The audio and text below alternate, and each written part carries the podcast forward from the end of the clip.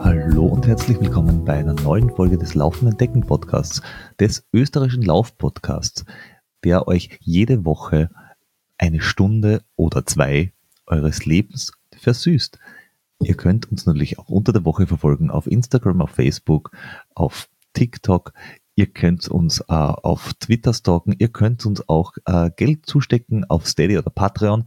Als Stedione oder Patreone bekommt ihr auch Folgen immer ohne Werbung, egal ob eine Werbung da ist oder nicht. Ihr kriegt sie immer ohne Werbung. Ihr habt einen Discord-Channel, wo ihr auch direkt auf kurzem Wege uns eure Meinung kundtun könnt.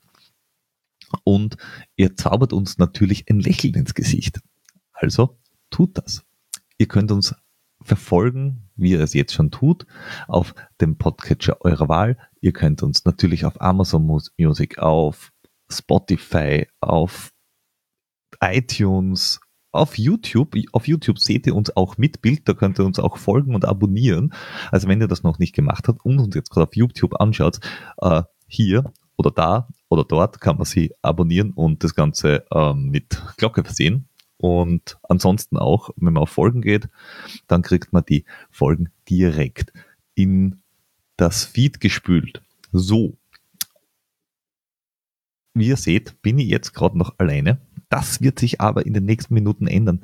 Bevor sich das aber ändert, werde ich euch noch ein bisschen etwas äh, erzählen zur letzten Woche. Wir hatten einerseits den Graz-Marathon, neuer Streckenrekord. Yay!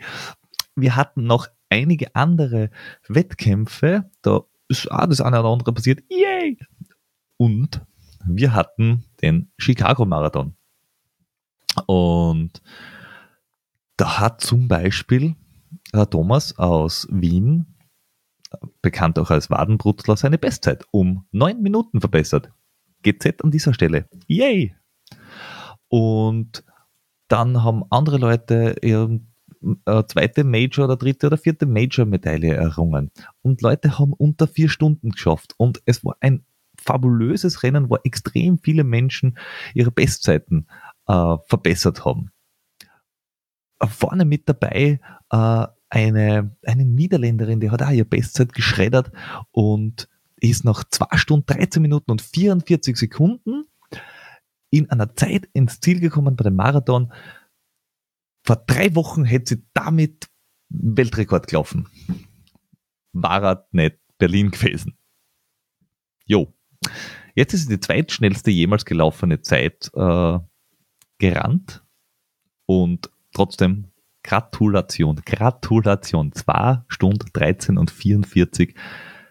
Das musst hinkriegen. Und da muss ich sagen, hui, hui, hui wäre nicht irgendwie der Typ, der als erstes durchgelaufen ist, noch ein Etzel schneller gewesen. Und dieses Etzel, das er schneller war, waren ja so 13 Minuten. Nämlich hatte der Kenianer Kelvin Kiptum seinen, seine PR verbessert. Ähm, und zwar seine PB hat er, glaube ich, um ca. 50 Sekunden verbessert. Und damit hat er auch die Marathon-Weltrekordzeit unter 2.01 gedrückt. Und zwar mit 2 Stunden und 35 Sekunden ist jetzt der offizielle Weltrekord nur mehr 35 Sekunden von der 2 Stunden Schallmauer entfernt. Er ist jetzt der erste Mensch der letzten des letzten Jahres, der schneller in einem Wettkampf gelaufen ist wie der Elliot Kipchoge. Und ich bin echt gespannt, ob der nächstes Jahr zurückschlagt, ob der Kelvin Kiptum das noch schneller macht, ob nochmal vielleicht schnellere Schuhe, schnellere Hosen, keine Ahnung, äh, da noch etwas dem Ganzen äh, aufsetzen können, weil wenn die beiden in einem Rennen sind, dann hast du keinen Pacer, der 35 Minuten, äh, der 35 Kilometer vorne wegläuft, sondern dann hast du halt Fight to the End.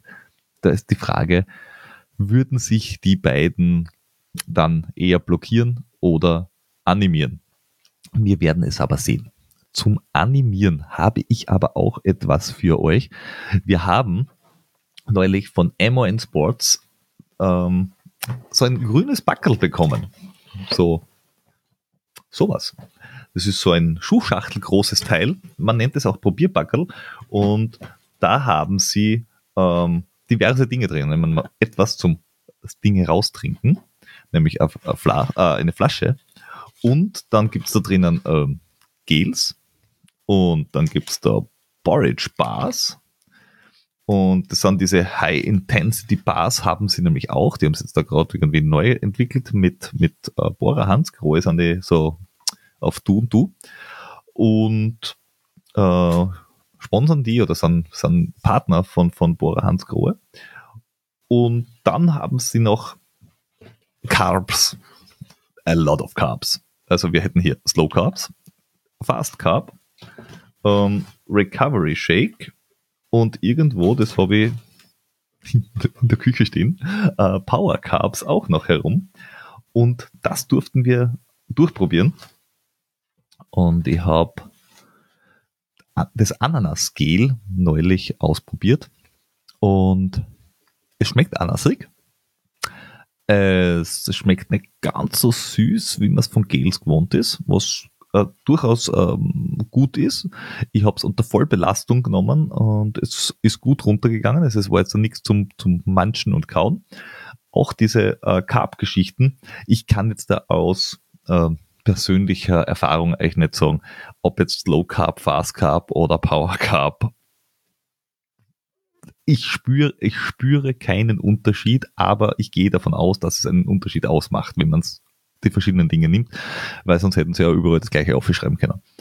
Ähm, aber ich kann euch sagen, es ist äh, gut auflöslich in äh, Wasser und es ist gut trinkbar. Also es äh, hat kein, es ist, es ist weder äh, ekelhaft zum Trinken, noch ist es, es, ist es äh, sehr batzig, sondern es ist einfach echt gut zu trinken. Und diese äh, Probierbox finde ich insofern geil, weil du kannst dich halt wirklich durch das komplette Sortiment durchtesten. Und die Bars, die sind echt gut. Also echt, echt gut. Ähm, der Jordi hat sie auch durchprobiert, der liebe Christian, und sein Sohn auch, der ihm die, glaube ich, nachher die restlichen weggenommen hat, weil er das erste ausprobiert hat und dann draufgekommen ist, dass es ziemlich geil sind. Und er hat, glaube ich, einen Riegel essen dürfen, den Rest, mit dem Rest ist der Sohn abgerauscht. Also, gute Riegel. Ähm, ob man sie unter Vollbelastung beim Laufen nehmen kann oder nicht, hängt wahrscheinlich davon ab, wie du lauftechnisch aufgestellt bist. Wenn du jemand bist, der bei der Labestation ja Landjäger und einen Käse reinpfeift, wird es überhaupt kein Problem sein. Wenn du jemand bist wie ich, der halt nur mit Gels arbeitet, wird einfach, ist, ist jegliches Kauen ein Kauen zu viel und da ist es völlig wurscht, wo, äh, wo, woher das kommt.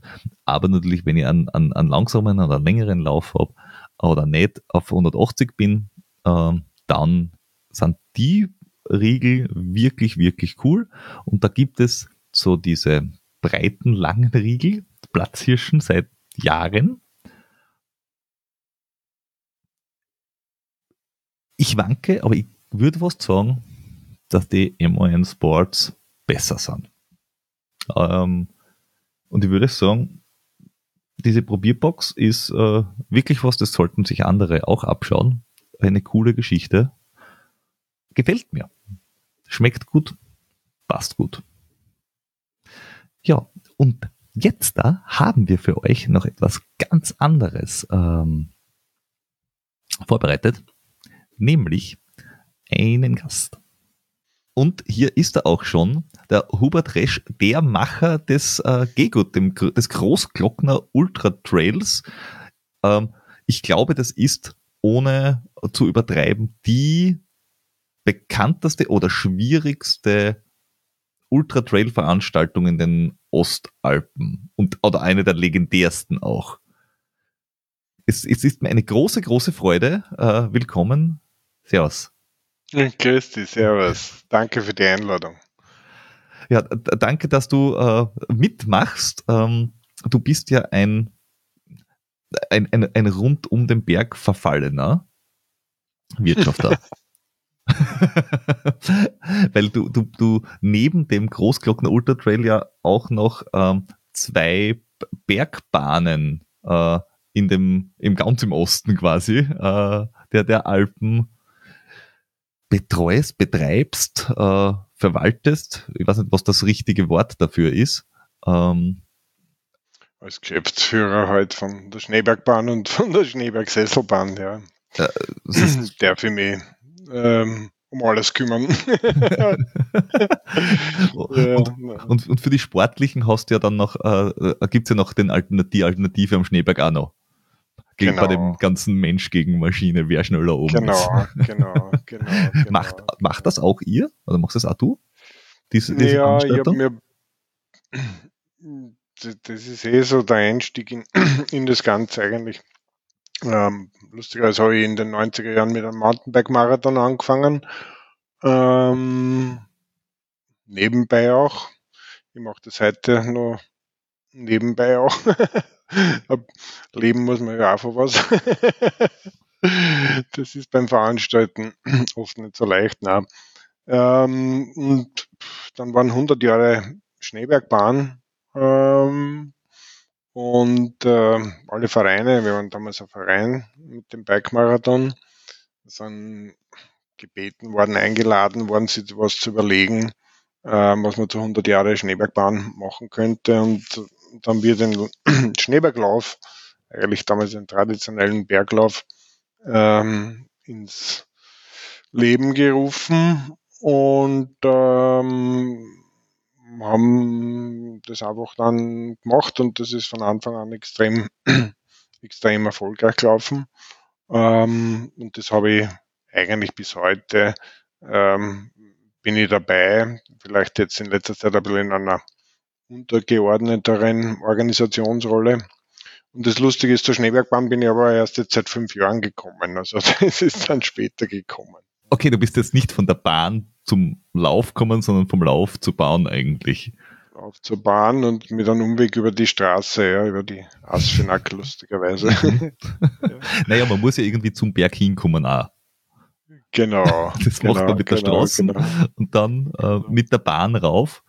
Ähm, ja, die Schneebergbahn ist, das, das, das hat jetzt mit dem Thema gar nichts zu tun, aber die Schnee, ist es die Raxbahn ist noch ein bisschen älter, glaube ich, oder? Wie die Schneebergbahn? Ja, wir sind älter. Okay. Ja. Aber das, das eine ist uh, quasi eine Gondel, das andere ist eine Zahnradbahn und dann genau, gibt es noch einen Sessellift auch noch.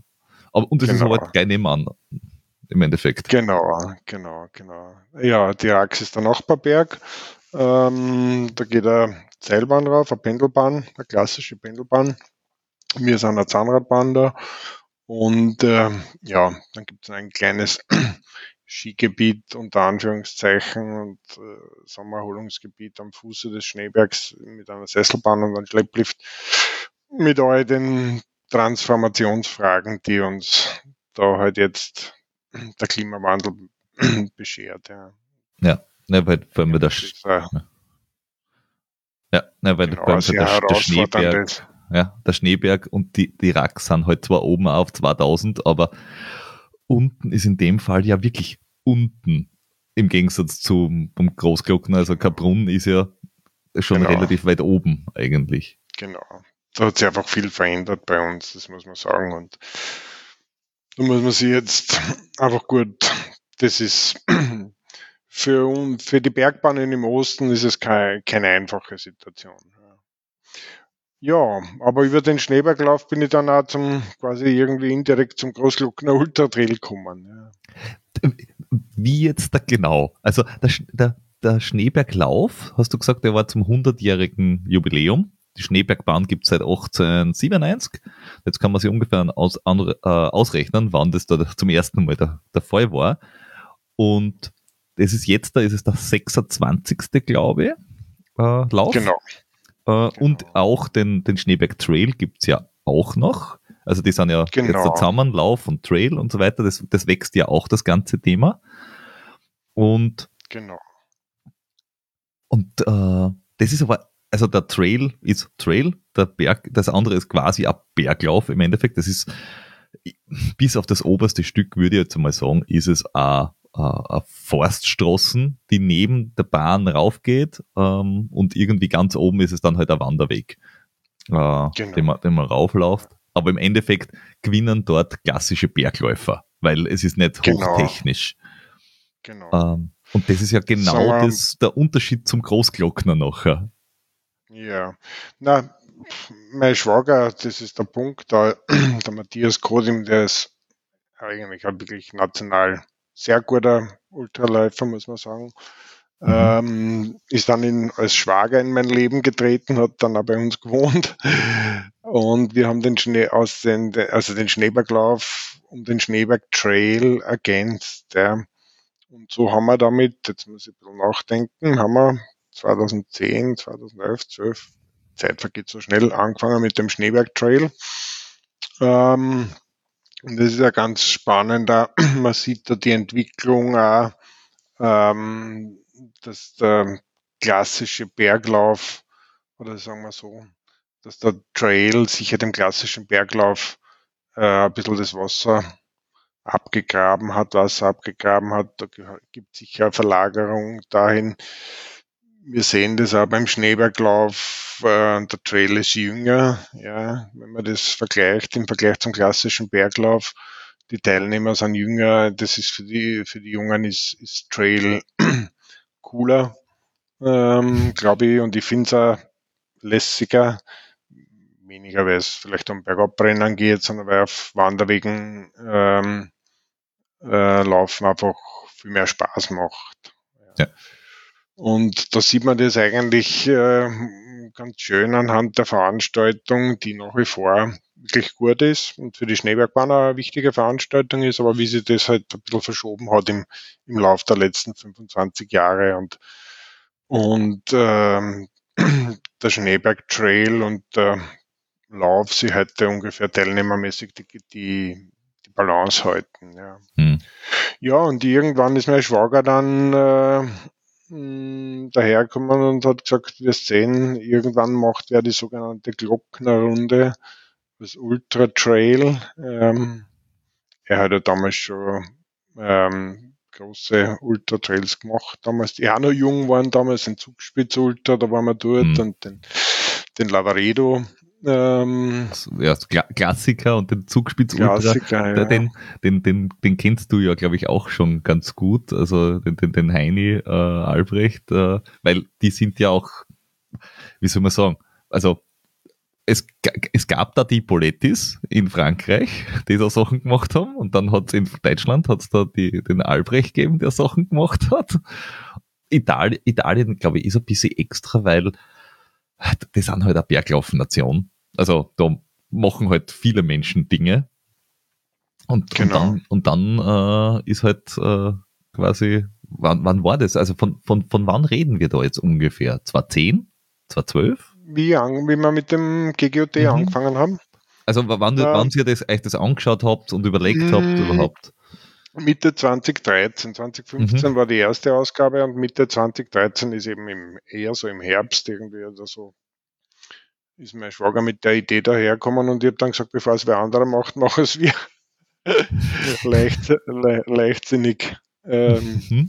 äh, leichtsinnig wie, wie ich bin und dann ist der Wahnsinn losgegangen. Ja, dann war ähm, eben mal so, ja, einer, dreiviertel Jahr Konzeptions- und Vorbereitungsarbeit. Ich habe das Glück gehabt, ich kenne die Gegend dort eigentlich schon, jetzt jedenfalls die Kalser Seite recht gut, äh, auch die Kabrunner Seite und auch, auch die Leute dort eigentlich habe ich einige gekannt dort. Das, das, das wäre meine erste Frage gewesen, weil, also als Ostösterreicher, irgendwo ja. äh, nach Kaprun zum gehen und sagen, hey Leute, ich habe da eine super Idee. Wir machen, wir, wir, wir laufen jetzt einmal mit x Leid durch Eicher, äh, Eichern Hinterhof, nämlich äh, rund um den Glocken herum, ist eh kein Problem, oder? Und die Bergwacht steht schon. Da, ich glaube, wenn man das einfach so macht, ohne dass man wen kennt, könnte das durchaus heikel werden. Also, ja. wen hast du da erkannt oder, oder was muss man da als bedenken, dass man dort überhaupt einen Fuß in die Tür kriegt? Mm, das ist sehr facettenreich.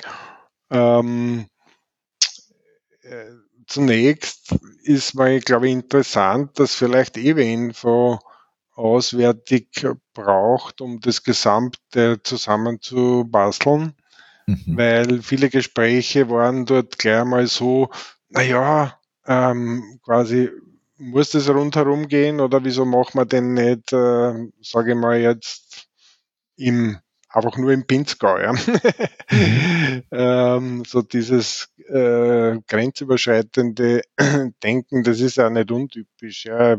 Wahrscheinlich hätten wir im Buchberg das Gleiche gemacht, dass wir gesagt haben, naja, wir haben den Schneeberglauf und, und, und, und, und da rennen wir nicht nach Reichenau rüber. Ja. Das, obwohl es wahrscheinlich wirklich attraktiver wäre.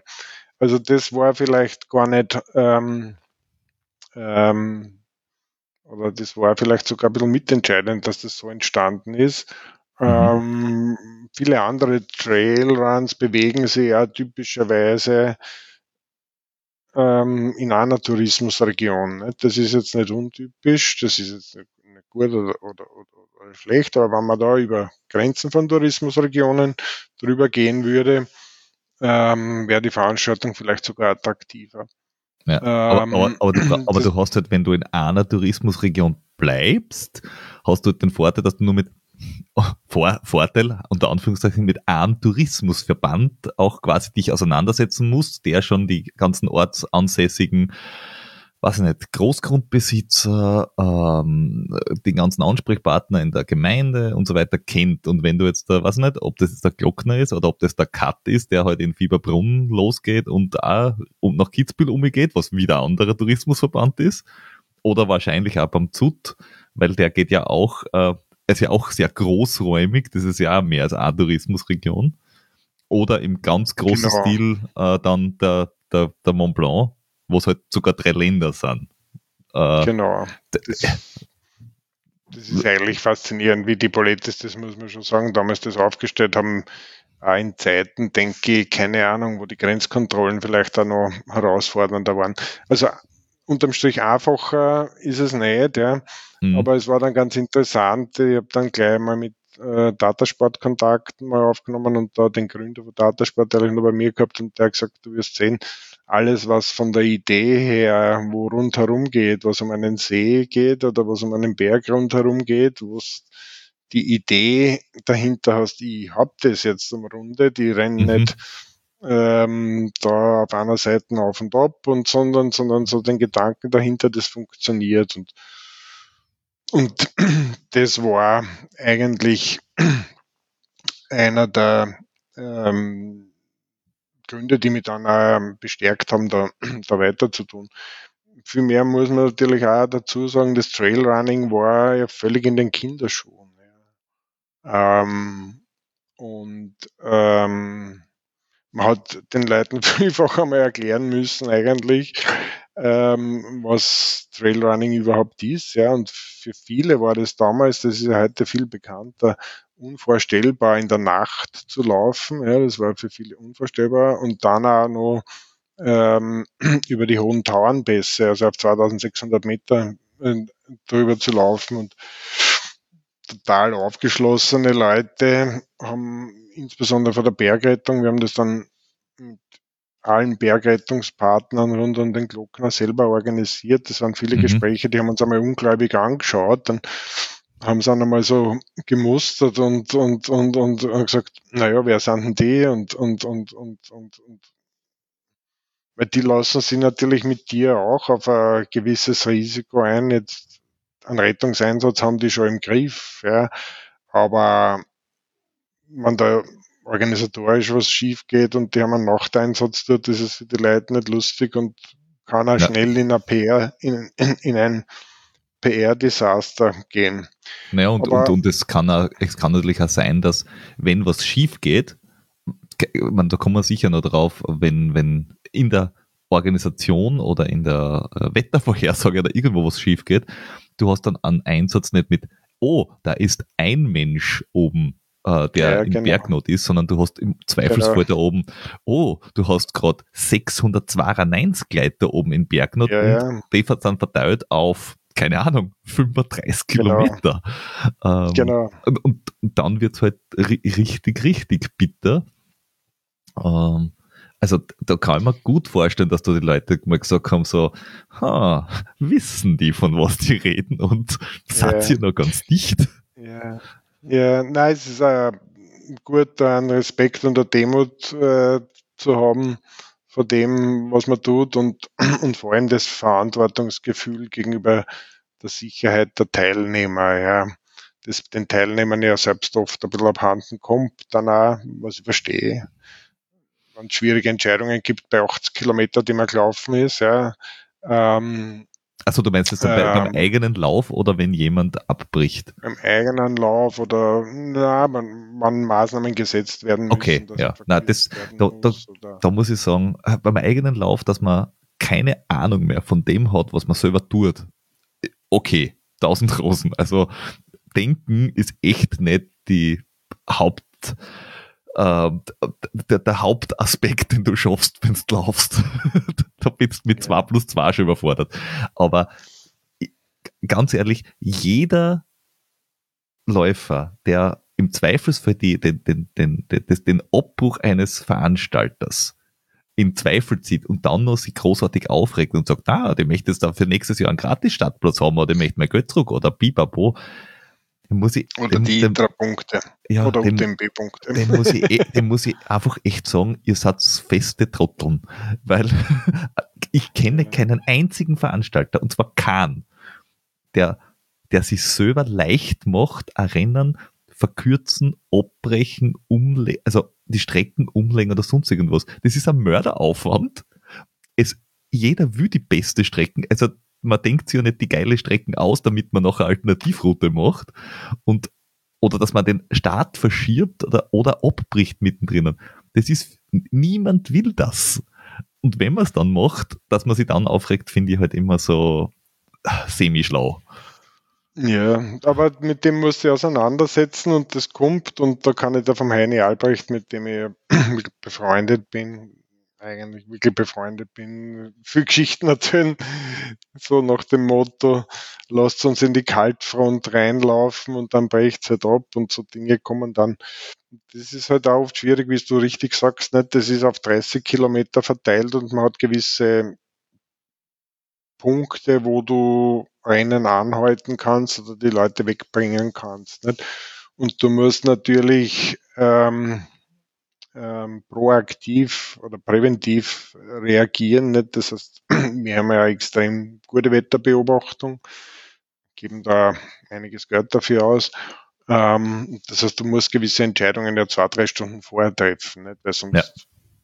Ja, das war ja auch ein, das war ja auch dieses Jahr so, also jetzt 2023, dass ihr den langen umlegen habt müssen also er ist zwar genau. durchgeführt worden, aber die ersten 30 Kilometer waren halt St Straße und sicher nicht sexy und deswegen haben wir auch viel quasi runtergemeldet auf den 80er, weil ich gesagt ich möchte nicht 30 Stunden, aber es ist zumindest durchführbar gewesen, weil es halt geregnet hat.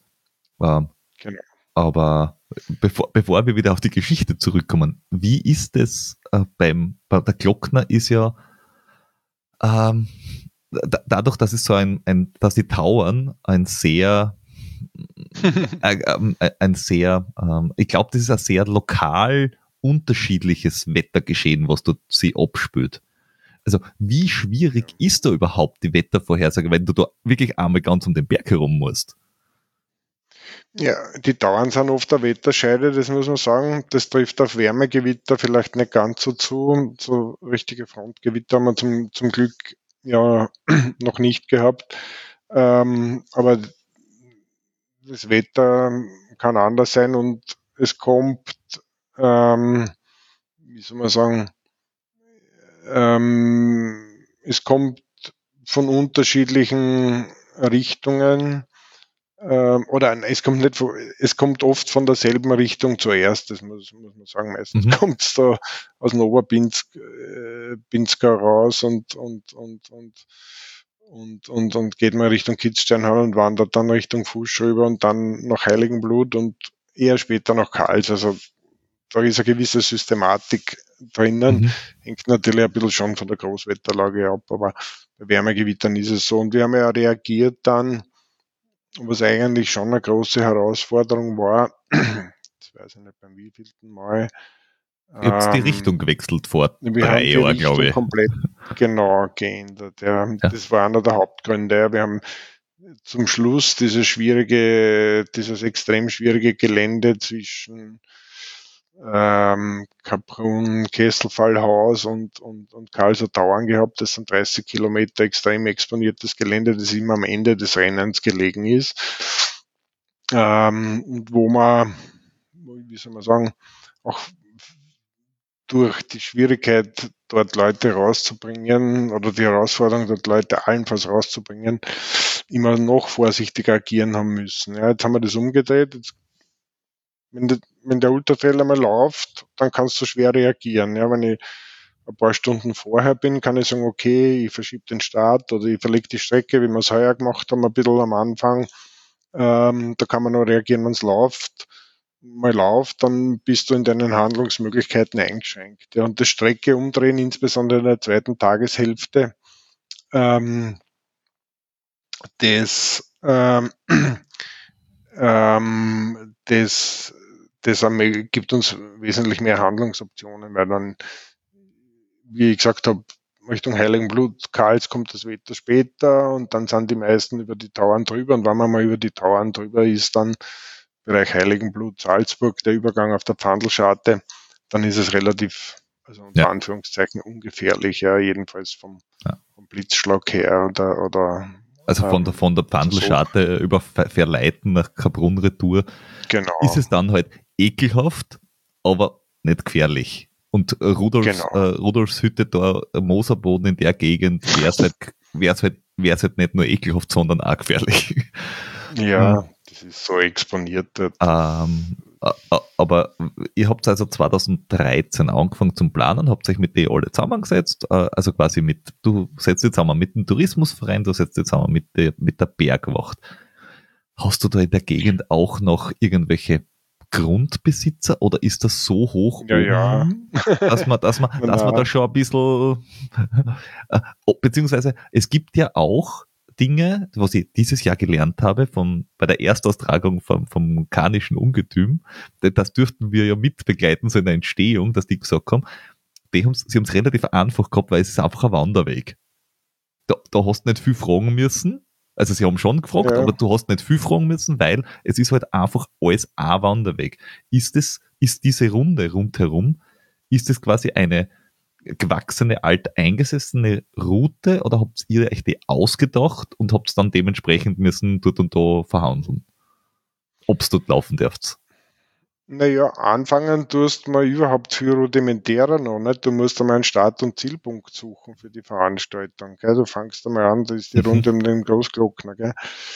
Ähm, und ich bin persönlich den Karlsson extrem verbunden, aber, und das habe ich auch so, haben wir auch so ausgeredet, ja, nochmal eine Runde weiter. Wenn du mit einem Ultra-Trail finanziell überleben willst, musst du eine gewisse Größenordnung von Läufern erreichen, ja. Weil sonst mhm. Hält es nicht lang durch, ähm, weil die Kosten fast die gleichen sind. Ich sage mal wirklich fast die gleichen, ob du 100 Teilnehmer hast oder, oder, oder, oder 500 auf der großen Runde jetzt, ja. Wenn ähm, du, wenn, wenn du, wenn du äh, Verpflegungspunkte hast, die du erreichen kannst, oder? Weil das ist ja bei manchen eben vom ja, Kut, gesagt haben, die waren blöd zum Erreichen, weil es einfach immer oben am, am, also du kommst einfach nicht hin und sie hätten nicht mehr, sie haben mit 100 Teilnehmern gearbeitet, weil sie gesagt haben, sie hätten jetzt beim ersten, bei der Erstaustragung sich nicht mehr zugetraut zu, zu handeln. Das war eine Größe, wo sie gesagt haben, das geht und der, der Gehgut hat ja, was sind denn das alles zusammen? Zweieinhalbtausend? Um die 2000 Teilnehmer. 2000 Teilnehmer. Ähm, äh, äh, also von welchen Größenordnungen, nur damit man die, nur, also jetzt keine expliziten Zahlen, aber welche Größenordnungen von Kosten reden wir denn da für diesen ganzen Zinnober? Da muss ich mir nachdenken, so 250.000 ungefähr. Boah. 250.000 250 ist, ist, weil dann, dann können sich Menschen, wie unser einer, der sich anmeldet und sich denkt, boah, ihr wollt schon, keine Ahnung, 100 Euro haben oder 150 Euro haben Startgebühr und da starten ja 1000 Leute oder 2000, das ist ja. schon viel. und wenn du dann aber überlegst, die Fixkosten, die dahinter liegen, weil es werden jetzt nicht alle freiwilligen Helfer ganz für lau arbeiten und auf das Thema komme ich noch ganz bestimmt noch zurück, weil es liegt mir am Herzen. Ja. Äh, ja. Habt ihr halt auch viel Fixkosten. Das heißt, du sagst, du brauchst einfach einen, einen, einen gewissen Grundstock und halt auch die, den Startpunkt. Und da ist halt, ja, Karls ist halt ein bisschen im Nix. Das fällt in die Hauptsaison von Karls und das habe ich mhm. mir mit ihnen auch, so ausgeredet. Da wäre für das, wie die Veranstaltung, wie sie es selber in Karls auch sehen, nicht, dass das wirklich ein Leuchtturm sein soll, wäre halt einfach nicht groß genug. Da sind ja jetzt genug Gemeinden rundherum, die das, die das bewältigen können. Ne? Also mhm. das war mal so der Punkt und dann war schon Gespräch in Kaprun. Die haben nur wahnsinnig Veranstaltungen schon in Kaprun, die wir haben auch mal schauen müssen. Die waren, mhm. aber eben, wie das bei ihnen reinpasst. Ja, und dann waren einfach so drei, vier, fünf Leute, die das Potenzial gesehen haben und daran glaubt haben, auch bei, von, von Dynafit her, die beim ersten Mal dabei waren und die mir wahnsinnig auf, auf vielen Ebenen dann geholfen haben und wenn man mit den Tourismusverbänden und mit den Leuten so mal jetzt sagt, okay, jetzt machen wir es, dann helfen es da auch nicht.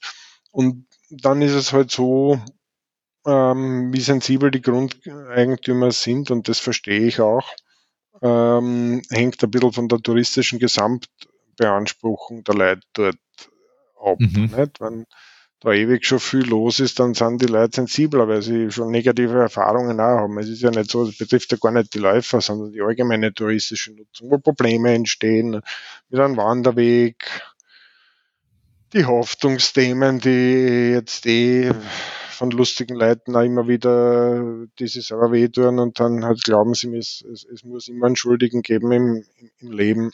Ja, und das ist halt meistens werden. selber. Genau. So ist, ja. ja. Nein, ich habe jetzt lustigerweise, ich habe, also ganz argerweise haben wir jetzt äh, am Schneeberg, wir sind ja nur indirekt dabei, Schneeberg war eine Gerichtsverhandlung, weil jemand in einen Weideross gestiegen ist, nämlich aus Unachtsamkeit, wie dann in dem Gerichtsverfahren zugegeben wurde und jetzt einfach versucht, jemand zu belangen in einem Weiderost. Du weißt, was ein Weiderost ist? Ja, ja. Ich, ich habe da einen Mitpodcaster, der leider heute nicht da ist, der es auch geschafft hat, in diese Metall äh, äh, Sprissel eine zum Steigen mit dem Fuß und sich dabei im halberten Unterschenkel aufzumreißen. Aus, okay. ir aus irgendwelchen Gründen, ich habe keine Ahnung, wie er das genau okay. genau geschafft hat. Und seine Reaktion war, au, da war ich jetzt aber deppert. Ja, und ist das ist so. es auch das ist, wie wenn ich gegen einen Baum laufe, dann kann ich auch nicht in Waldbesitzer anklagen, dass ein Baum das, dort steht.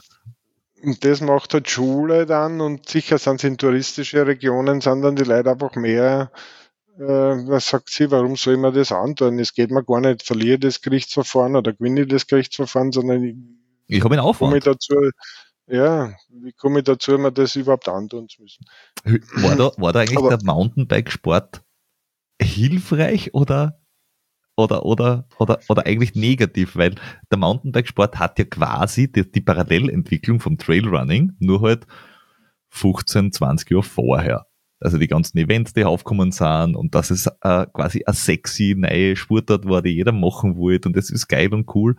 Aber Mountainbiker haben ja bei vielen Bauern, Tourismusverbänden, Gegenden keinen so einen guten Stand, weil es immer heißt, ja, die rasen die Berg und die machen alles hin und hin und her.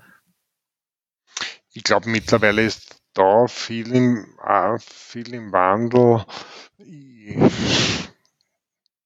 Und rechtlich ist die Situation beim Mountainbiken ja grundsätzlich anders. Du brauchst ja fürs normale touristische Fahren, das nicht eine Veranstaltung ist, ja die Zustimmung vom Grundeigentümer. Mhm. Das ist ja grundsätzlich bei Wanderwegen nicht so. Ja.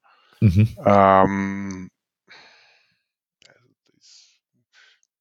müsste ich mal nachdenken, vielleicht, äh, ob, ob, ob, ob, ob das da irgendwie, aber mh, eigentlich verstehen schon die Leute, wenn du den Wanderweg benutzt, äh, ähm, dass das auch kein Massenevent ist, was vom Biken schon unterscheidet, das weiß ich, wo nichts, wo, eigentlich wirklich nichts weggeworfen wird von den Leuten. Die, ja. die Trailrunner sind nach wie vor sehr umweltbewusst, sorgsam, nett. Äh, das schaut nicht so aus wie, wie, wie, wie nach so einem Massenevent. Ähm, dann musst du halt mit, wie soll man sagen, man braucht die lokalen Partner, die mit den einfachen Leuten reden, das machen sie da und zu die, zu die, zu die schwierigeren Leute äh, oder zu die sensiblen Leute musst du selber hingehen als Veranstalter und das habe ich dann auch gemacht. Mhm. Ähm, dann muss man gewisse Dinge respektieren, dass gewisse sagen, äh, Gentleman's Agreement in den Regionen gibt, dass man sagt, okay, einen gewissen Bereich klammern wir aus einer touristischen Nutzung aus. Mhm. Ähm, da lassen wir zwar wandern, ist möglich, aber da wollen wir keine Veranstaltungen drin und da müssen wir dann Lösungen drumherum finden. Mhm. Ähm, wie, wie, viel, wie, viel, äh, wie, viel, wie, viel, wie viele Leute gibt es da eigentlich rundherum? Also sind das irgendwie, weiß ich nicht, drei Viertel die Bundesforste, dann noch äh, irgendwie 20 Prozent irgendein Kloster und dann noch fünf Leute oder, oder ist das so aufgesplittert? Also, ich, äh, bei, bei, ich, ich habe es noch mitgekriegt, rund um Kitzbühel und so sind einfach sehr viel kleine. Also du musst einfach mit tausend Leuten reden. Ist total unterschiedlich. Also die Bundesforste sind sicher einer der größten. Dann gibt es einen weiteren sehr großen Privatgrundbesitzer. Mhm. Ähm, ähm, und sonst sind überschaubar kleine ähm, Grundbesitzer, ähm, aber insgesamt werden es schon auf der 100 bei allen Veranstaltungen so 40, 50 Grundeigentümer ja, sein. Das ist sagen, durchaus äh, äh, nicht zu unterschätzen, ja. die Anzahl. Ja, ja. ja, aber am Anfang haben wir wahrscheinlich auch einen Klick gehabt, dass wir wo durchgelaufen, die halt gesagt haben, okay, wir haben eh nichts dagegen, aber irgendwann kommt der Punkt und das Wichtigste ist einfach als Grundeigentümer in dem Fall, dass man gefragt wird. Ja, das ist ja. das Wichtigste. Ja. Haben die gewusst vorher, dass das Trailrunning quasi, also ich nenne es jetzt einfach einmal ein sauberer Sport ist, wo einfach Menschen kommen, die einen Plätzchen mit haben, die schauen, dass sie am Trail bleiben und wo es bestenfalls auch noch 400 Läufer noch so ausschaut wie vorher, außer dass ein paar Fußspuren dort sind, aber keine mhm. Gelbackel, kein irgendwas. Oder war das so, ein, oh, da haben wir noch eine große Müllzeremonie? Nein, die haben, äh, die haben sich darunter nichts vorstellen können. Aber das ist, muss man Vertrauensbasis aufbauen, mhm. ähm, dass es eben nicht so ist, ähm, dass wir das Vertrauen auch gehabt haben oder die Erfahrung auch gehabt haben von anderen Events, dass es beim Trailrunning nicht so ist. Und das muss man eben glaubhaft vermitteln und dann aber auch die Dinge ähm, einhalten. Ja, das betrifft auch das Wegräumen der Markierung. Das ist ja ist für unsere Leute auch es kommen ja dann manchmal nicht nur die Läufer ins Sauwetter, ja. ähm, sondern auch unsere Helfer. Und äh, ja, ähm, dann muss man sagen, okay, erstens gilt es den Job äh, fertig zu machen als Schlussläufer, dass die Leute sicher ähm, beim nächsten Checkpoint ankommen, wo ein anderer übernehmen kann, da müssen wir wegräumen. Und wenn wir nicht wegräumen können, müssen wir am nächsten Tag wegräumen gehen, was gar nicht lustig ist. Ja, klar. Und ähm, wenn dann einmal doch was vergessen wird, dann muss man sich einfach entschuldigen und muss halt sagen, Martin hat uns leid und wir, wir, wir, wir räumen das gleich weg und nächstes Jahr machen wir es besser. Ja.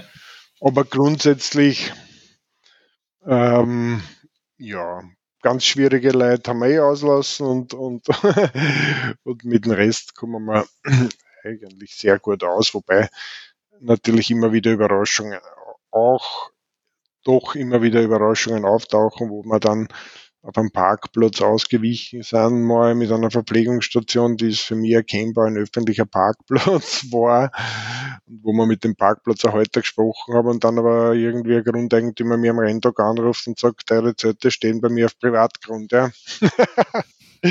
Was tun wir jetzt? Nicht? Das war, glaube ich, am Freitag äh, am Rennwochenende am Freitag, nicht? Und dann schwitzt man mal äh, ein Leiberl oder Hemd kurz durch und versucht einfach dann zu lösen. Sag ich, kann es jetzt auch nicht ändern, es tut mir leid. Ähm, also solche Dinge ähm, passieren durchaus, aber die passieren immer, immer weniger natürlich, weil man, weil man wahnsinnig Erfahrung gewinnt. Ganz generell ist es so, dass habe ich eigentlich äh, ähm, was ist ähm, äh, ein, Lern, ein Learning daraus ist der Lerneffekt in der Organisation. Ja. Hm. Am Anfang habe ich dem Verpflegungsstellen Verantwortlichen Karls sagen müssen, so kommen zu der Zeit kommen das brauchen so schaut das aus, jeden nicht. Und jetzt arbeiten sie selber an Verbesserungen. Erstens arbeiten, erstens wissen sie schon Bescheid, sie kennen die Zeiten, sie sind darauf eingestellt.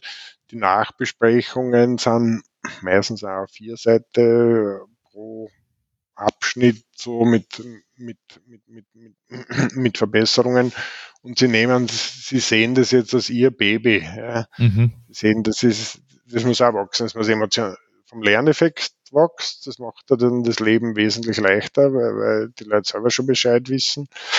Und äh, auch emotional wachsen die Leute lokal rein. Das braucht aber auch Zeit. Ja. Das ist, darf man nicht unterschätzen. Es sind mal nicht alle gleich so hurra, gehen wir und äh, ja, ja. Die, die, die, dass die Veranstaltung wo ankommt. Aber das heißt, du, du hast jetzt da ein, ein sehr, äh, ein, eine sehr hohe, äh, ein sehr hohes Maß an Wiederkehrern, jetzt nicht nur an, an Läufern, sondern eher bei den, bei den Helfern, Unterstützern, die, die Labestationen machen, die irgendwo mitmachen und das Ganze organisieren. Ähm, wie, wie war das ganz am Anfang vom Konzept, wenn du sagst, okay, wir, wir bauen das auf, wie viele Strecken habt ihr euch am Anfang überlegt?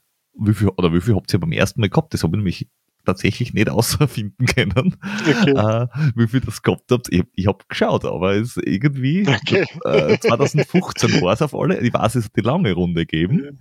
Okay. Ja, aber wie, genau. viel, wie viel Unterdistanzen ja. habt ihr gehabt und äh, habt ihr ein, ein, ein, gewisses Limit gehabt, dass ihr gesagt habt, äh, wir probieren es einmal mit so und so viel Leid, damit wir schauen, wie funktioniert das und also war das ein Testballon oder wie, wie seid ihr das angelegt? Wie, wie macht ihr das als, oder wie habt ihr das als Konzept angelegt?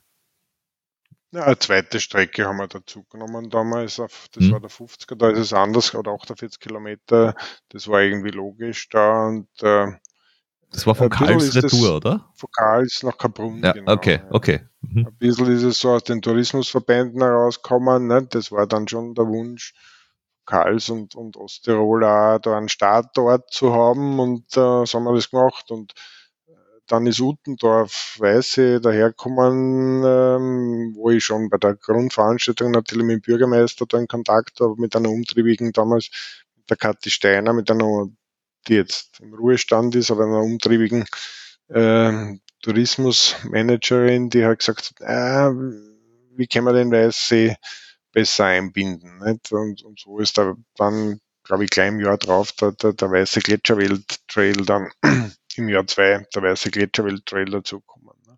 Das ist dann der, und, und, das ist dann der 40er. 35er. Ja, 35er, genau. Ja.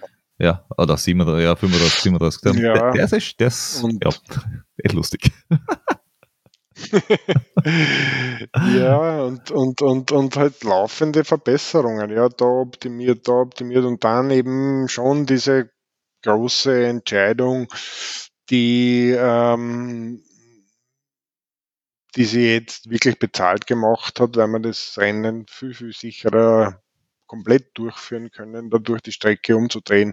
Und in Wahrheit hat das die ganze, die ganze Organisation dramatisch geändert. Ja, das hat die Zeiten geändert, das äh, ist nur Kartenzeichnen und so weiter, aber im Prinzip hat es die ganze Organisation deutlich geändert und haben sie die in der die Locals, sage ich mal, in der Organisation auch wieder umstellen müssen. Ja. Mhm. Und wie ist es an, angefangen gehabt zum Planen? Jetzt hat 2015. Ähm, du hast zwar den, die Erfahrung gehabt, quasi von vorher schon vom Schneeberg, und du hast sicher, äh, glaube ich, zum, zum Zut einmal umgeschaut und mal geschaut, wie machen die das und wie legen die das an und, und, und, wie machen, und wie machen die Polettis das und so weiter. Aber es ist ja es ist ja ein großer Unterschied, wie ist die Charakteristik vom Rennen? Also ist es, ist es hochalpin, ist es jetzt ein, ein Landschaftslauf oder irgendwas in die Richtung? Ähm, dann gibt's Läufe, die ja, so super elitär sind. Uh, und es gibt welche, die halt so ja, richtig breiten Sport sind, wo du halt sagst, was weiß ich, du wirst jetzt da beim, was nicht, Feitscher Grenzstaffellauf, hätte ich in Kilian schon eh noch nicht gesehen. Ich glaube, das liegt nur daran, dass er nicht kennt. Aber prinzipiell, sonst war der schon mal mitgelaufen. Aber, um den, um den haben wir uns auch schon mehrfach bemüht. das ja, ist nicht so leicht. Aber das, das ist halt was, man sagt. Aber habt ihr dann gesagt, äh, wir wollen äh, ein Elitefeld haben oder habt ihr gesagt, okay, ich glaube, dazu zum Beispiel ist jemand, die sagen, wir machen das für die breite Masse. Wenn ein Elite-Athlet kommen möchte, dann soll er gern, aber wir quasi, wir, wir, wir machen nicht irgendwie irgendwas rundherum. Und die haben ja ganz früh schon gesagt, ihr kennt, ihr kriegt ITRA-Punkte, aber UTMB und bei UTMB und bei whatsoever ist uns wurscht. Und ihr seid ja in einer ähnlichen Richtung. Also wie ja, zunächst, also ich, ich war bei anderen Veranstaltungen, habe wirklich viele Fotos gemacht. und äh, wichtig war für mich, zu den besten Veranstaltungen mhm. zu, zu fahren und, und das ist eigentlich in der Szene nach wie vor ganz normal und habe einfach dann wahnsinnig viele Ideen. Und die, wie soll man sagen, die Hardware oder die Basics, da muss, also anders nochmal um, wir haben, mir war von vornherein klar, du musst, was die Basics betrifft, in Qualität investieren. Das betrifft die Ausstattung der Verpflegungsstationen, das betrifft die Markierung, das betrifft die Sicherheit, das betrifft die Zeitnehmung, ähm, um, um das darfst du alles nicht, nicht, nicht kümmern müssen. So äh, Eventgelände und Moderation und das stellt da um, um einiges Geld bald einmal wer hin. Ja, und dann das war eine lustige Geschichte. Ne? Dann habe ich beim UTMB die Markierung mal angeschaut, ein Foto gemacht und dann habe ich da, damals noch, heute würde man vielleicht keine Antwort kriegen, dann dann habe ich denen hingeschrieben, woher sie das Markierungsmaterial da haben. Und dann hat man lustigerweise wirklich der Michel Poletti damals zurückgeschrieben, was er da verwendet irgendwie. Und seitdem sind wir mit dem aber auch noch in Kontakt und, mhm. und, und, und, und, und, genauso ist beim ZUT gewesen oder bei den 100 Meilen von Istrien oder, oder beim, beim, beim Lavaredo. Wir haben da einfach äh, mal so ein Jahr Zeit gehabt, uns viel anzuschauen und uns äh, vorzubereiten. Das Problem am Anfang ist natürlich, das führt zu der Frage der Teilnehmer zurück. Ähm, am Anfang hast du kein, kein Budget äh, dafür, nicht? weil die Sponsorgelder hängen, also erstens hast du nicht so viel Starter, das bringt nicht so viel Nenngeld. Ähm, zweitens, äh, die Sponsoren sind doch indirekt neben anderen Dingen auch an die Teilnehmeranzahl äh, geknüpft oder die Tourismusverbände wie internationales Teilnehmerfeld ist, weil das mhm. ist für sie interessant. Das heißt, wir haben halt einfach am Anfang haben wir nicht das Geld gehabt, dann haben wir halt wahnsinnig viel ähm, haben wir selber Markierungsmaterial hergestellt in, mhm. in Nachtaktionen mit meiner Familie und meinem Schwager.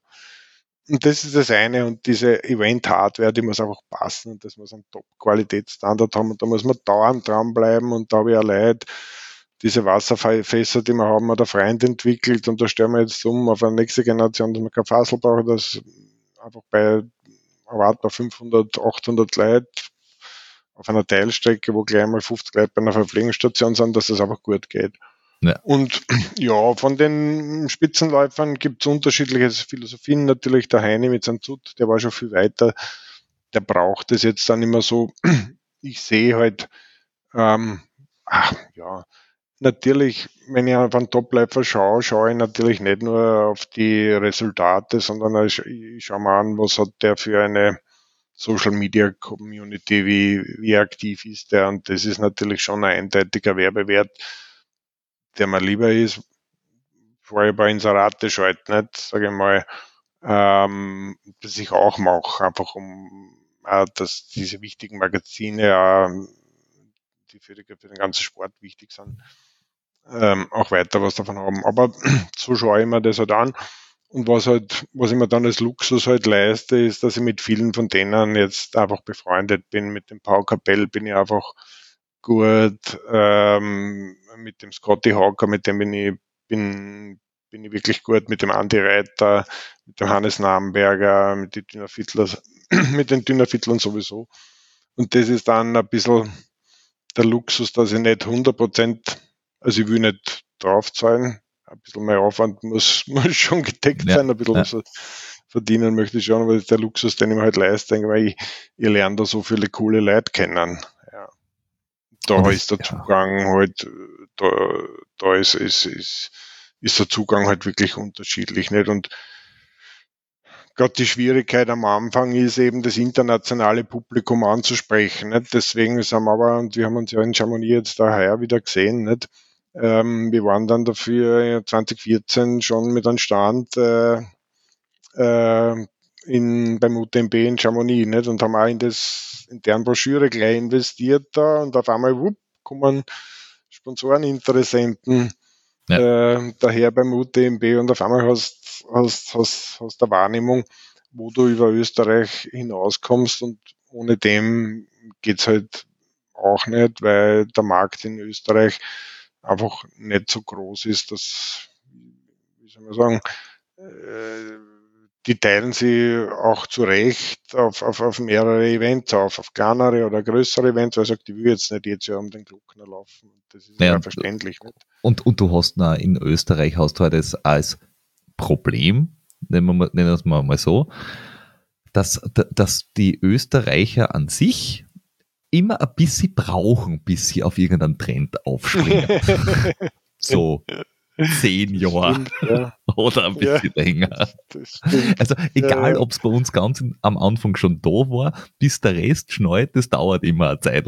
Da hat schon die ganze Welt gesagt, boah, um einen Glockner, das ist einmal richtig eine geile Geschichte und das ist fast so cool, wie wenn du um einen, um einen Mont Blanc laufst oder es ist, oder es ist sogar schwieriger, also was ich so aus, aus äh, Läuferinnenkreisen immer wieder her, dass sie sagen, der Mont Blanc, die Runde ist zwar länger, die ganze, aber von der, von, von, von der äh, Strecke her ist die Glocknerrunde einfach schwieriger. Und ja. äh, die, die, die, die finnischer Zeiten auf dieselbe Strecken sind beim Glockner höher, weil es einfach mehr ausgesetzt ist, weil es technischer ist. Ähm, Insgesamt höher liegt da, ist das darf man genau. nicht unterschätzen. Und, und, und da durchschnittlich. Ja, und da tun auch so Sachen gut. Irgendwie am Anfang hat man gleich aneinander geschrieben, endlich gibt es sowas auch bei uns, ja. Ähm, der ist dann auch mitgerannt, so habe ich das noch nicht gewusst, wer der genau ist. Und dann war das der Bergrettungschef aus Fusch, ja, dann letztlich der, der in die ersten zwei Jahre mitgelaufen ist. Und äh, was das natürlich dann super, wahrscheinlich. Genau, aber ist einfach ein Freund worden jetzt mittlerweile. Ja. ja. Und, und so sind so sind viele viele tolle Freundschaften, kann man vielleicht, was ist ein Freund nicht, aber viele tolle Bekanntschaften äh, entstanden, wo man sie abseits von der professionellen Abwicklung einfach äh, gut versteht und immer wieder hört oder was schickt oder WhatsApp schickt oder, oder, oder, oder, oder so irgendwie. Ja. Aber du hast, jetzt da, du hast ja jetzt da beim, beim, beim Gegut, sind es jetzt da mittlerweile, hu, jetzt da bin ich wieder so auf, auf halber Dings, ich glaube vier Strecken sind oder sind es Nein, es sind mehr fünf Strecken. Nein, fünf, fünf genau. und, der, und der kleine ist dann einer. Also der, der Kinderlauf genau. ist, genau, der Kinderlauf genau. ist und jetzt ist seit dies, diesem Jahr, ist es glaube ich, oder? Das, der Scenic genau, Trail. Also der jetzt genau. ein bisschen entschärft wird, glaube ich, weil ich habe von Läufern und Läuferinnen das ja gehört. Na, der ist zwar nur 16 Kilometer lang, aber bist du deppert, war der steil. ich ich habe sehr lachen ja. müssen nachher, ja, ja. das gesagt haben. Ja. Sie haben nicht damit gerechnet, dass auf so einer kurzen Strecke so viele Höhenmeter einbaut sind. normalerweise sind es irgendwie nur 400 und da sind es halt 1000. Ähm, ja.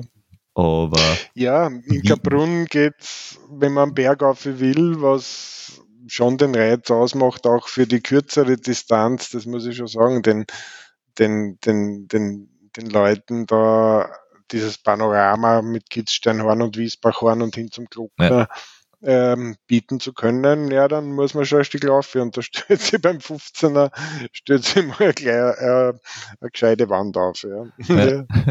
Die, ähm, und du, du, hast das so gesagt, 2000 Teilnehmer sind es halt. Wie, ähm, wie weit kann oder soll der, der GGOT halt auch noch, noch wachsen? Also was ist da, was würdest du sagen, dass es für jetzt das Event, weil das ist ja nur ein zwei Tage im Endeffekt, ähm, verträglich? Wie, was kann man gut handeln? Oder, oder weil, wenn man jetzt, jetzt an UTMB anschaut, der ist halt jetzt echt schon aufgefächert auf eine ganze Woche und jeden Tag ist nur ein Rennen, beziehungsweise an einem Tag sind halt zwei, aber die sind halt weit voneinander entfernt. Ähm, will man dort überhaupt hin oder sagt man, na, das ist eine gute Größe, so wie, also dort will man hin oder so bleiben wir? Hm. Ja, das hat mehrere Faktoren. Ja. Wir haben dann schon gemerkt, wo man so Richtung, man muss auch sagen, Covid hat, hat, hat schon alle zurückgeschmissen. Wer, wer sagt, Covid hat einen Veranstalter, einen Sportveranstalter nicht nur unmittelbar betroffen, sondern auch, wir sind jetzt gerade wieder über dem Niveau, wie wir vor Covid waren. Und dann haben wir bei so 1600 Leuten hat man schon gesehen, ähm, die Leute, die das haben wir immer noch teilweise, ja, die Leute, wenn sie dann die von unterschiedlichen Distanzen da auf der Strecke überholen, das ist nicht so angenehm, nicht? Da kommt wieder einer von hinten her, das weiß nicht irgendwie, dabei ist das aber einer von, von einer kürzeren Distanz, also, ja. Das haben wir versucht ein bisschen auseinanderzuziehen, deswegen ist der 15er und der 35er, die sie da kaum in die Quere kommen am Freitag, haben am Freitag gelegt, den Rest am Samstag, aber anders geht's halt nicht. Also, wenn du das beginnst, dann jeden, jeden Tag, äh, jeden, jedem Rennen seinen eigenen Tag äh, zu widmen, wie beim UTMB. Man muss halt wahnsinnige Teilnehmerzahlen dann haben. Ja, man muss halt 2000 pro Strecken haben. Ja, dann genau, geht's. also ja. so in der Art. Und äh, dann kriegst du also ist nach wie vor bewundernswert, wo die, die vielen wirklichen freiwilligen Helfer dort herbekommen, da die ganze Woche dort oder fünf Tage im, im Einsatz sind. Also das wird die Organisation schon grundsätzlich ähm, ähm, gravierend ändern und ist, ist, ist, ist einfach nicht, nicht leicht machbar. Ähm, daher ist es einmal vorgegeben und soll nicht zum, zur Massenveranstaltung werden. Und der zweite limitierende Faktor, du hast es eh, oder eingangs haben wir es eh besprochen, ist, wenn du da auf 30 Kilometer im Gelände dann auf einmal ähm, nicht 100, 100 oder 150, sondern 300, 400 Leute äh, stehen hast, ähm, dann wird's wirklich blöd. Ja da muss man sich, an das muss man sich lang, deswegen ist ein natürliches Wachstum sowieso gut, an das muss man sich heranarbeiten, Erfahrung sammeln und dann kann man wieder einen Schritt weitergehen. Mein Albtraum ist ja irgendwie, dass nicht nur schlechtes Wetter ist, sondern pff, kannst ja irgendwo am Mure oder was haben. Und dann stehen, ja. dann stehen 300, 400 Leute in Osttirol oder in Heiligenblut, da im, in, in Fuß geht schon wieder, da können sie dann zu Fuß heimgehen, nicht? Ja. Aber, ähm, und welche Buskapazitäten haltest du vor? Nicht? Das, und das sind ja auch alles Kosten. Nicht? Wir halten schon zusätzliche Reservekapazitäten je nach Wetterlage vor. Nicht? Aber ich kann nicht auf Abruf, ähm, weiß ich nicht, 15 Busse äh, irgendwo parat haben für den Fall, dass was passiert. Also ja. das muss man sich langsam herantasten. Nein, da hat es der OTMB leichter, weil es ist zwar drei Länder und schwierig und alles blöd, aber sobald die in, in äh, Courmayeur sind, dann haben sie die Südrunde quasi durch, wo es genau. echt blöd zum Hinkommen ist, aber sonst dann bist du bei jedem zweiten, bei jeder zweiten Labestation im Tal in einer Ortschaft. Und dort hast du halt einen Bus beziehungsweise ein großes Zelt und wenn du drei Stunden auf den Bus warten musst, dann hast du ein großes beheiztes Zelt, wo du halt drei Stunden schlafst, bis der blöde Bus da ist. Und fährst halt dann heim. Wenn du jetzt aber irgendwo in, keine Ahnung, auf der Rudolfshütten um bist, da kommt auch in drei Stunden ja, kein Bus vorbei. Ja, Seilbahn geht dann nicht in der Nacht. Nicht? Und Genau. äh, ja, der, der, der Eiger hat den Zug, der Eiger hat super Zugverbindungen rundherum. Um die Zugspitze bist du mit dem Auto, glaube ich, auch in einer gute, guten Stunde, eineinhalb Stunden herum, wann überhaupt. Ja. Ähm, und ich fahre allein nach Karls, fahre mal eine Stunde 20 und von Karls ungefähr eine Stunde 10 nach Heiligenblut und von Heiligenblut wieder ungefähr eine Ja, Stunde. Also wenn du mit dem Auto alle Stationen abfährst, bist du allein schon dreieinhalb Stunden unterwegs. Ähm, das, der, der Punkt, den darf man natürlich nicht unterschätzen, ist die Logistik. Nicht? Das, auch, das wird zentral geplant, zentral geladen, die Verpflegungsstation, und dann fährt das von zentral eben aus zu den einzelnen Stationen und wenn du dann halt was verge vergessen hast, ist, ist, ist, aber da helfen da, ja, da helfen da dann die Lokalen natürlich. Das ist natürlich super. Ich, muss auch sagen, Kals ist da sehr hilfreich. Also ähm, total. Es, wir, ähm, der, der, der Jordi, der Flo und der, der Basti, äh, die Bergziege, sind den GGOD alle gemeinsam gelaufen. Und ich habe leider nicht kommen können und ich habe gefragt vorher, was würd's denn euch wünschen? Und sie haben gesagt, na, in Karls eine Pizza wäre geil. Und es gibt in. Karls eine Pizzeria, die habe ich angerufen Ja, ja. und habe gesagt, Okay. Leute, ich bräuchte bitte um die Uhrzeit an der Verpflegungsstation drei Pizzen. Aber Ihr kennt's mich nicht, ich überweise euch das Geld vorher. Oh, geht das? Und die haben gesagt, ja, na, um die Uhrzeit haben wir ja eigentlich die Küche noch nicht offen, aber ach, das machen wir. Und haben, Ja, haben tatsächlich am Vormittag eine Pizza in das. Verpflegungszelt geliefert. Das war super lustig. lässig. Ja, die sind, die, das die, die, echt super. die sind, ein, sind ein lustiges Völkchen. Die haben ja da beim mm, Tauernhaus, Karlser Tauernhaus, äh, eine Verpflegungsstation. Die haben immer so einen Frühschoppen dann gemacht, wie es noch andersrum äh, gegangen ist, äh, die Strecke. Der hat alkoholfreies Weizenbier ausgeschenkt, das ich ihm dann bezahle und das sehr gut angekommen ist. Der ist jetzt durch das Umdrehen der Strecke, ist der ein bisschen jetzt benachteiligt. Das hat ihm natürlich weh dann, aber man es versteht, ja, weil Ja. jetzt laufend in der Nacht durch. Ja. Er wollte aber trotzdem von dem Weizenbier vom alkoholfreien und wenn er will, kriegt dann ein alkoholisches Weizenbier auch, nicht weggehen. Und das ist wirklich ein ehrlicher Mensch. Und dann kommen da die ersten um dreiviertel, um halb,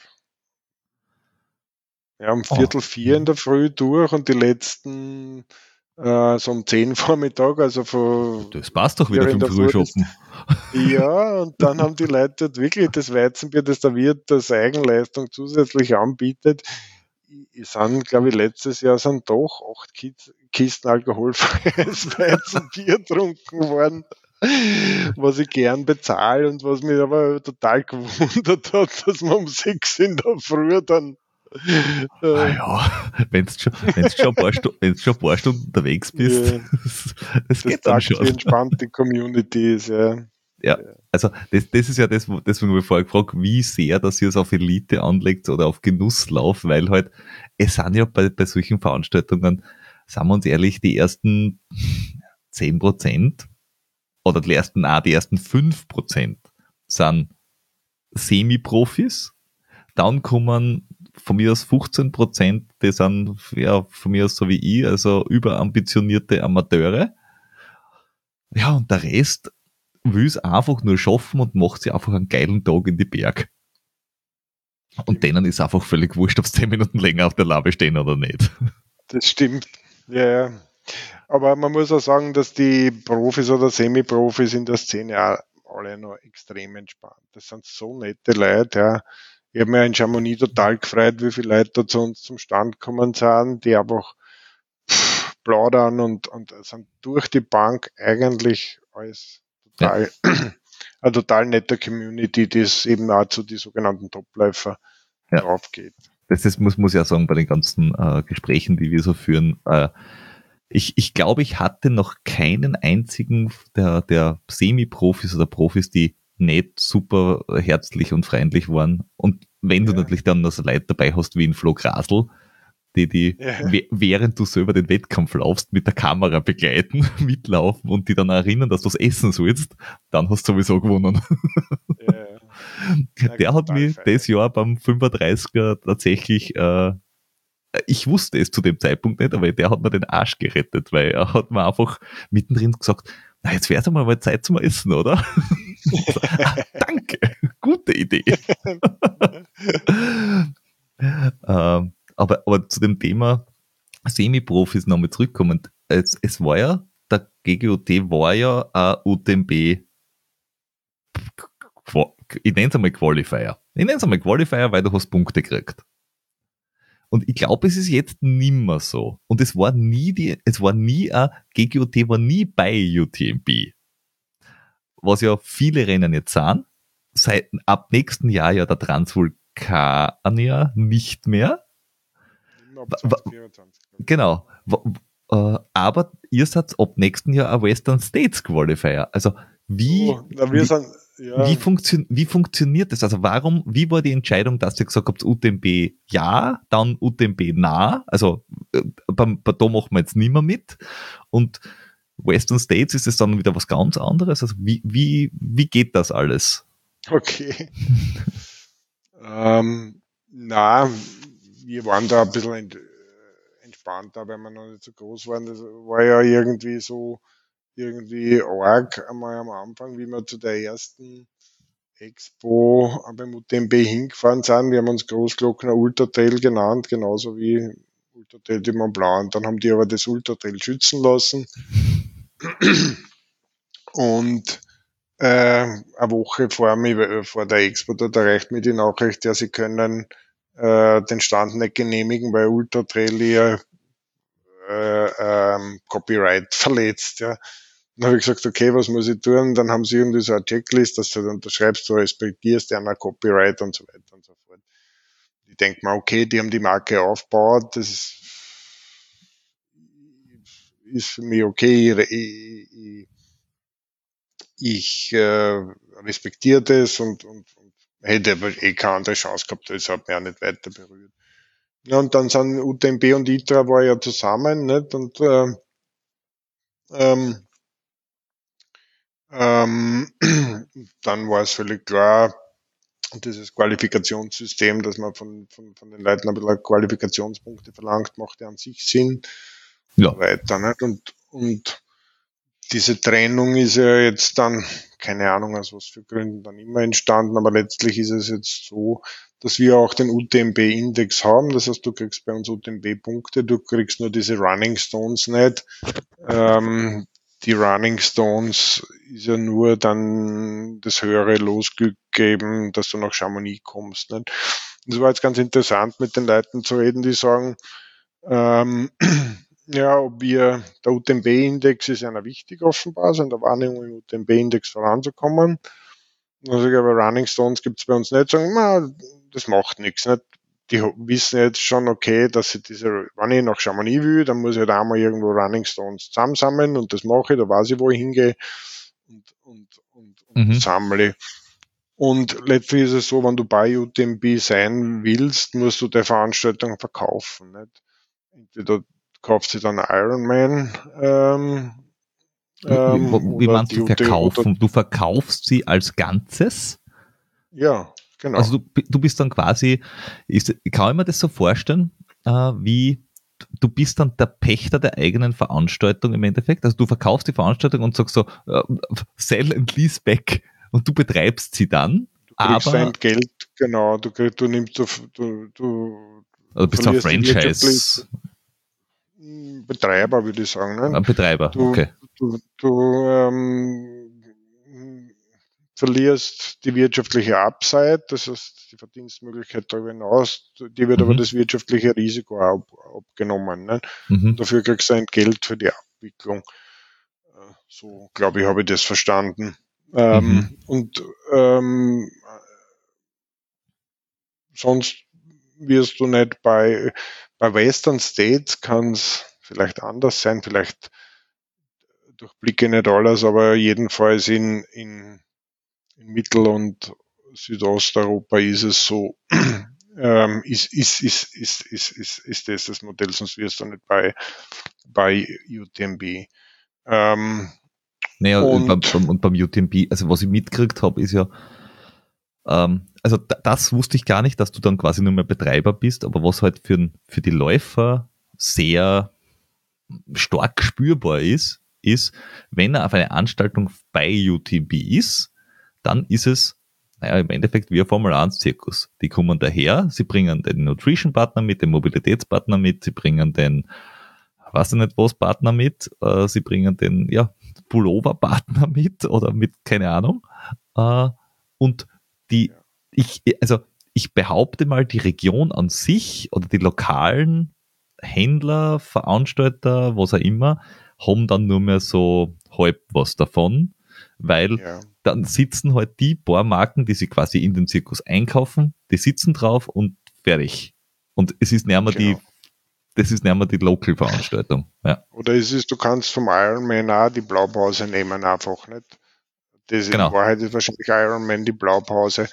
Ähm, ähm, und auch mit dem Hintergrund, nicht, du kommst nur zur Ironman WM nach Hawaii, wann du diese oder jene aber das ist genau. jetzt nicht gut oder schlecht, das mhm. ist so, das ist ein Business, Business äh, genau.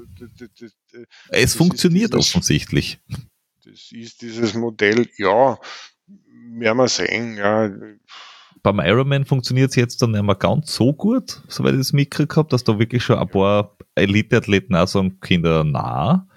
Und von der Stimmung her, also ich, ich, ich, ich habe sicher eine spezielle Einstellung zu Triathleten, aber von der, weil die schwimmen, die sind komisch. aber diese Challenge Rot zum Beispiel, also diese Challenge-Serie, die ja äh, von Ironman weg ist, da hast du ja immer, die Stimmung bei dieser Challenge Rot ist um so, so viel besser und familiärer und geiler wie das bei einer Ironman-Veranstaltung sein kann.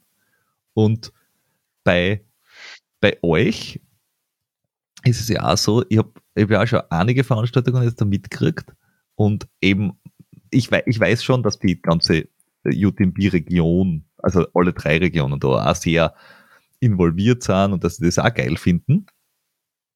Aber ich habe dieses Jahr dann noch einmal extra mal mich umgehört bei den ganzen Menschen, die vor Ort sind beim GGOT. Und okay.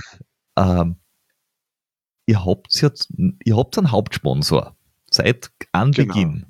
Aber ihr habt nicht nur den einen Sponsor am Stand, sondern ich habe, glaube ich, gezählt sechs Schuhfirmen, also äh, Equipmentfirmen gehabt, äh, die dort waren, verschiedenste.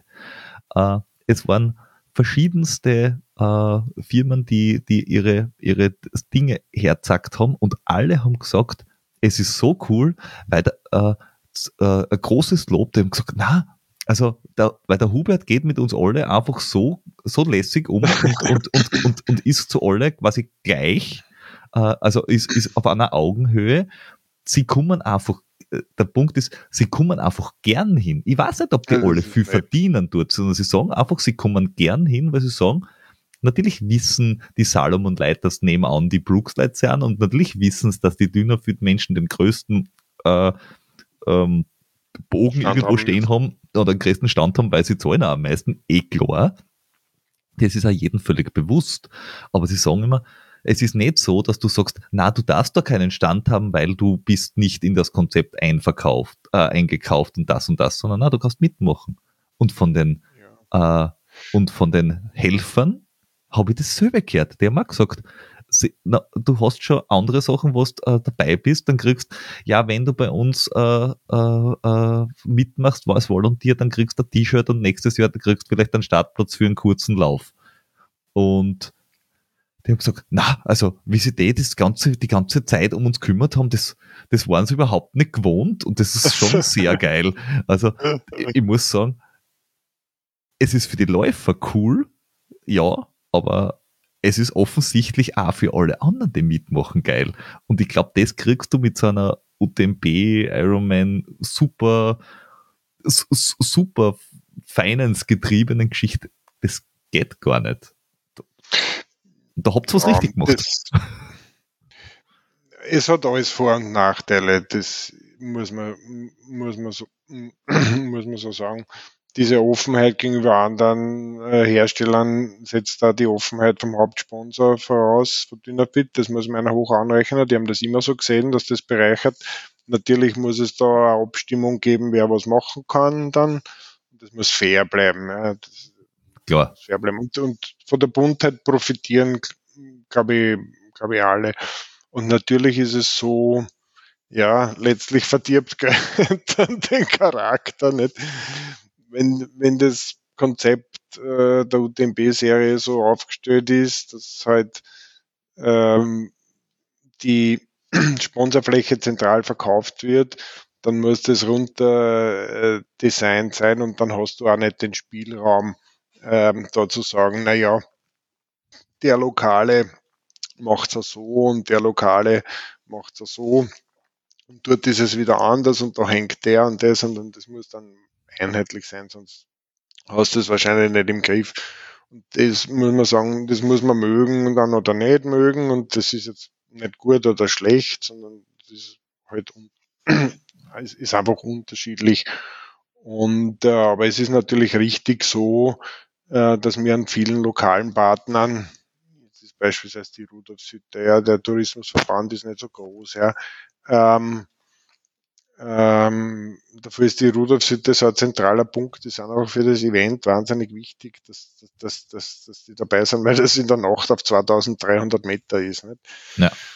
Und äh, wenn du jetzt deine eigene, äh, wenn das deine eigene Sache ist und dein eigenes Unternehmen ist, entscheidest du selber, wie es wie du das arrangierst. Und es gibt natürlich dann schon mehr Flexibilität, da Regionalität zu berücksichtigen. Ja. Für, du hast da halt mit, dafür musst du das Marketing selber machen. Ja, ja klar. Aber wenn du jetzt die Messen. Ja, aber wenn du jetzt so wen hast, wie, was weiß ich, in Kaprun, Bründel, Sport, die, die halt quasi Platzhirsch als, als Sporthändler sahen und du sagst, hörst zu, äh, können wir bei euch das und das und das machen, äh, auch mit Startnummernausgabe und den ganzen Zinnober, aber wenn die Leute bei der Pflichtausrüstungscheck bei euch irgendwas nicht dabei haben, dann werden sie es wahrscheinlich ziemlich sicher bei euch kaufen.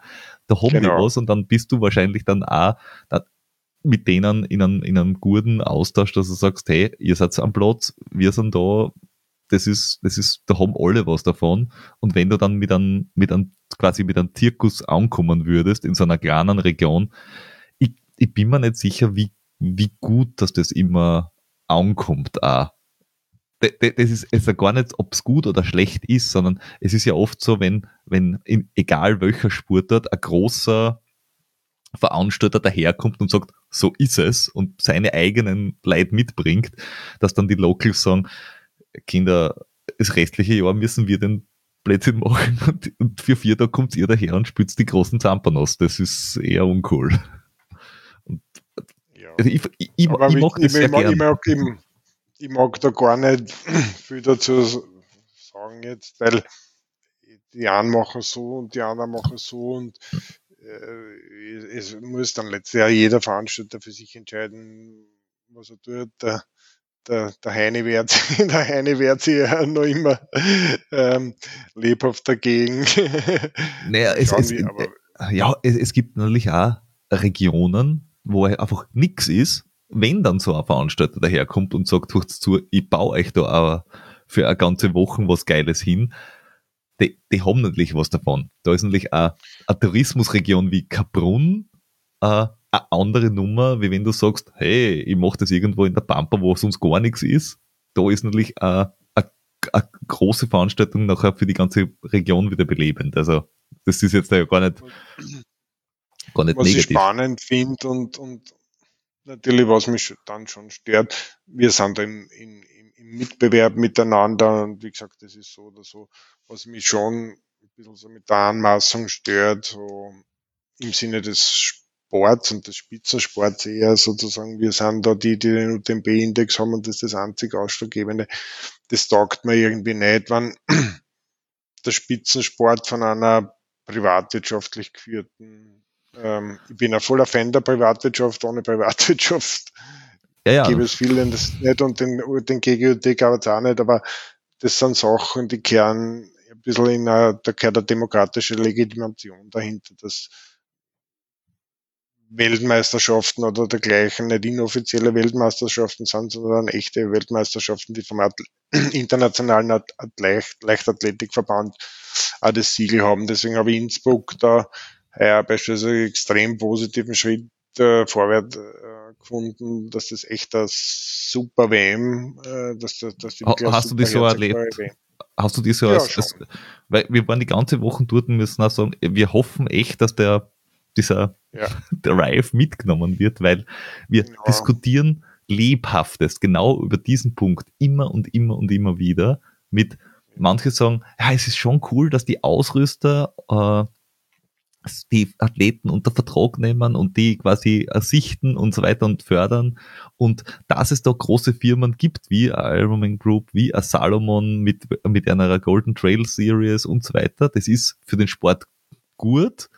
Und auf der anderen Seite gibt es natürlich dann Leute, und da zähle ich mich schon wahrscheinlich auch ein bisschen dazu, der sagt, eh, eh cool, aber privatwirtschaftliche Unternehmen, die Athleten unter Vertrag haben, verfolgen nicht, die verfolgen halt privatwirtschaftliche Interessen und das ist meistens, sie wollen einen Gewinn machen, was, was okay ist, aber für den Sport und für den Athleten nicht immer das Beste ist. Und da werden halt die Landesverbände, der Internationale Leichtathletikverband, der halt einfach äh, die verschiedenen Meisterschaften macht, der sagt, hey, das wird vielleicht irgendwann olympisch, wir haben irgendwann einmal geregelte ähm, Dopingkontrollen, was wir nämlich in unserem Sport exakt gar nicht haben. Du kannst da, da von, weiß ich nicht, von, du, du, du kannst da ein Weizenbier einstellen unterm Laufen. Du kannst aber wahrscheinlich genauso gut auf der Rudolfshütten Crystal Meth reinhauen, wenn der Fahrt ist.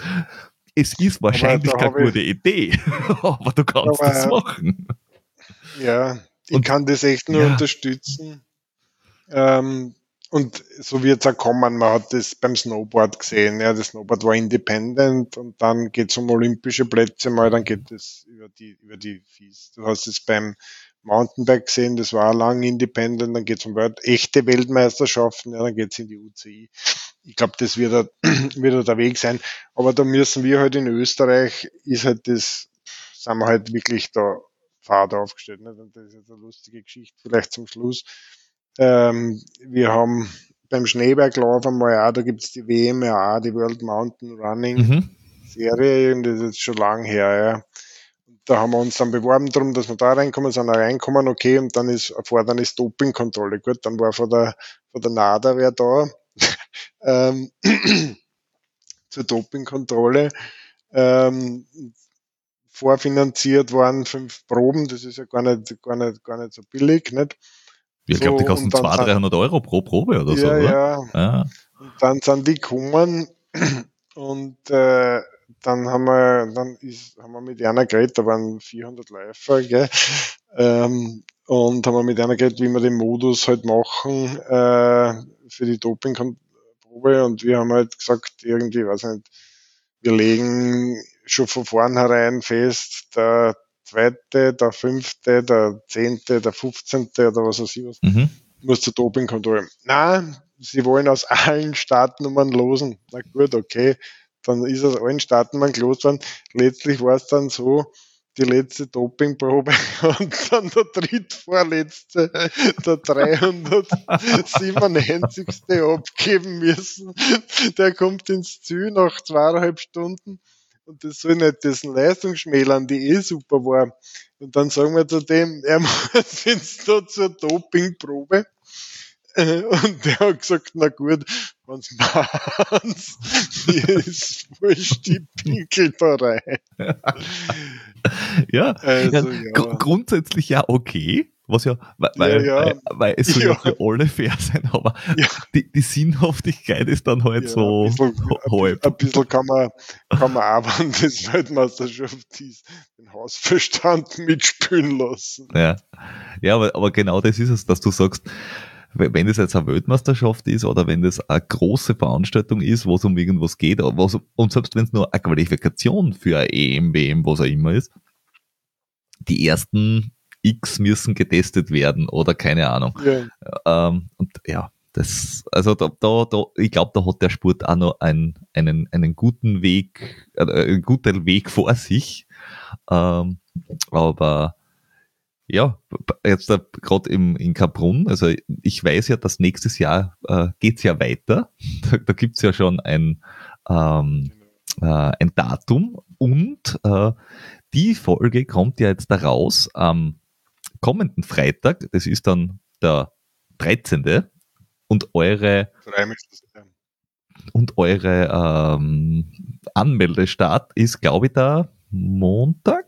Der 16. Der 16. Das heißt, wenn Sie das jetzt anhört, notiert euch das jetzt einmal gut, damit ihr gleich am 16. auf Anmelden klicken könnt, weil man munkelt, es wird vielleicht das eine oder andere ausverkauft sein. Und wenn man sich früher anmeldet, dann sind die Sachen noch relativ günstig. Juni ist nicht der beste Zeitpunkt zum Anmelden. Ich verrate es euch gleich. Weil da wird es dann teuer. Außerdem ist eine gute Motivation, trainieren zu gehen. Richtig, richtig, richtig. Und äh, aus, aus eigener Erfahrung kann ich sagen, den 100er muss ich irgendwann einmal machen. Also der steht bei mir auf der Bucketlist ganz oben, weil ich es einfach einmal machen will. Ähm, ähm, und die kurzen Distanzen sind nicht zum Unterschätzen. Also man kann sie auch, das kann ich aus eigener Erfahrung sagen, auch auf 35 Kilometern wunderbar aus dem Leben schießen. Weil äh, da, da darf ich dir vielleicht noch eine, eine ganz kurze Anekdote erzählen zum 35er von ja. diesem Jahr, äh, weil ich bin mit dem Bus zum Enzinger Boden raufgefahren und setze mich in den Bus rein und es setzt sich neben mir eine Japanerin hin und fragt mir halt so, ja, na, was ich, äh, ob das mein erster äh, Traillauf ist. Und sage na, na, ich bin schon ein paar gelaufen. Das ist jetzt eher ein kürzerer, wo ich wirklich schaue, dass ich, dass ich auf, auf, auf äh, Geschwindigkeit was mache und sage, na, wie lang, dass ich glaube, dass ich unterwegs bin, sage ja, so und so. Ich hoffe, dass ich, weiß ich nicht, in die ersten 50 ins Ziel komme. Be bestenfalls weiter fahren. Ähm, ich, ich versuche auf Platzierung zum Laufen. Ja, na, und, und ob, ob ich glaube, ob das jetzt da schwierig ist und sage, naja, du startest halt auf 1300 Meter und da geht's auf und das ist schon, also da sind schon Sachen dabei, die schon technischer sind und wahrscheinlich werden wir ein Schneefeld auch haben und ist jetzt nicht leicht, aber machbar. Und dann habe ich sie halt gefragt, naja, äh, ob sie auch schon und sie, naja, das ist jetzt mein zweiter äh, Trail. So, aha, da hätte es halt der Großglockner sein sollen gesagt, ja, na, sie war vor zwei, drei Wochen beim Zut und ist da okay. in, in kürzeren gelaufen und hat sich gedacht, das ist eine gute Idee. Und hat gesagt, ja, okay. Wenn das eine gute das Idee ist. Äh, ich hoffe, das waren nicht die, die wir holen haben müssen, glaube ich. Das war sie nicht, aber sie ist ausgestiegen auf der Rudolfshütten. Ja, das war sie sogar, ja. Oh, weil die, die, sie hat gesagt, ja. Weiter drauf hat, glaube ich. Genau, weil sie, sie hat gesagt, ja, sie weiß nicht, wie sie mit technischen Geländes rechnen. Äh, und ich denke äh. mir so, oh, oh, oh, das könnte bitter werden. Aber bergauf ist ja eh noch gegangen, aber wenn die da der Rudolfshütten nachher hinten oben diese, diese, diesen ersten kurzen Downhill gesehen hat und die, das war ihr zweiter Traillauf, okay, also du kennst das Ende dieser Geschichte sozusagen. Ich glaube, es war so, ja. ja. ja die hat noch ein bisschen laut Gibt es auch noch eine, eine, lustige Episode, wenn wir noch drei, zwei Minuten Zeit haben? Natürlich, natürlich. Mo den Moserboden äh, bist du entlang gelaufen, das kennst nicht? Und mhm. das Orge ist, wenn schönes Wetter ist, ähm, erstens springen die Gletscher an, nämlich auch bei schönem Wetter. Und dann springen die ganz, und wann noch Wind geht auch ein bisschen, dann springen die ganzen Solaranlagen an, dann machen die vom Verbund folgendes, das wirkt ja wie, äh, äh, wie eine Batterie funktionieren die Stauseen, nicht? Das heißt, mhm. zu Spannung im Netz ist, werfen sie in Carbon die Pumpen an und pumpen Wasser rauf, nicht? Das ist relativ massiv und das kann man ja dann wieder nutzen, einfach um wieder Strom zu produzieren. Nicht? Das heißt aber, der Stausee steigt im Laufe des Tages an das hat sogar die Bergrettung übersehen und die haben dann bis in die Nacht Einsatz gehabt. Der Wasserspiegel ist kontinuierlich gestiegen. Die haben das Boot irgendwie, fahren da mit dem Boot hintere, weil sie so die Bergung leichter durchführen können. Ne? Mhm. Weil die legen einen Verletzten ins Boot und dann führen sie mit dem Boot die fünf Kilometer raus. Also ah, okay, und sind schneller, wenn es außen herum äh, führen die müssen, den, die, okay. müssen, die müssen den tragen sonst, ja, ja. ja. und sind Hubschrauber holen. Ähm, dann kommen wir zum, nämlich um weiß ich nicht, nach Ende des Einsatzes beim 110er um 23 Uhr zur Bootstelle. Auf einmal ist das Boot 20 Meter draußen. ja, auch blöd gelaufen. Das Boot 20 Meter draußen und das Wasser hat 5 Grad.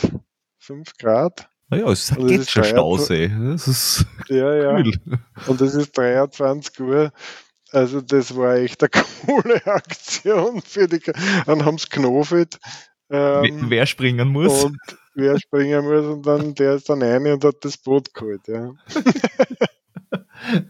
ja, aber zumindest, zumindest können sie nicht sagen, sie hätten es nicht gewusst. Wenn sie genau. aus der Region kommen. Sie haben es einfach genau. übersehen. ja, ich, ich, ich, muss echt sagen, ähm, ich habe schon Bekannte, die jetzt äh, sich den Gehgut auch angeschaut haben und gesagt, ah, also Juli, Glockner ist eine geile Gegend und alle, die jetzt da nach der Stunde auf den Geschmack gekommen sind, 16.10. direkt anmelden. Genau. Man, man munkelt, wir sehen uns vielleicht. Nee, also dich sehen wir ziemlich sicher und ich habe auch so ein, ganz düsteres Gefühl, dass ich auch da bin. Jetzt bei mir. Auf jeden Fall. Ich sage vielen, vielen Dank vor allem für diese äh, coolen Einblicke, äh, auch was rundherum sich so tut, weil wir kriegen ja immer nur mit, was sie im Lichtkegel vor uns tut und nicht, was dann so rundherum alles am, am, am, am Tun und Machen ist. Äh, sag herzlichen Dank und äh, ja, bis demnächst. Bis bald. Danke dir. Danke dir. Ciao. Danke. Ciao.